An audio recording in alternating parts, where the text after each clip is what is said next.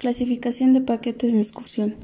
Según la definición clásica, paquete turístico es el conjunto de servicios prestados con base a un itinerario organizado previamente, que es adquirido en forma de bloque, a un precio único y global.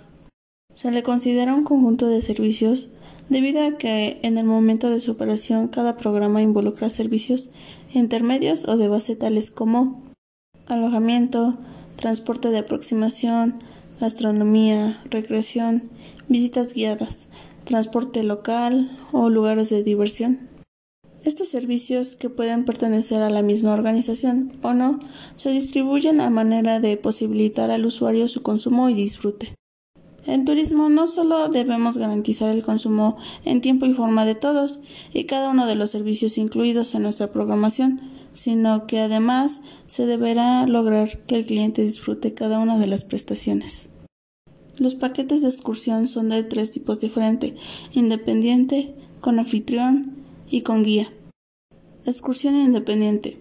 Los clientes viajan por su cuenta no reglamenta ni restringe a los viajeros en la selección de actividades y destinos.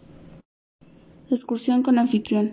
Utiliza los servicios del representante del mayorista de excursiones o anfitrión con la finalidad de recibirlo en el aeropuerto, encargarse del arrendamiento del auto, registrarlos en el hotel y sugerirles restaurantes y recomendarles lugares de interés y excursión con guía incluye los servicios de un conductor de equipo o guía durante todo el recorrido.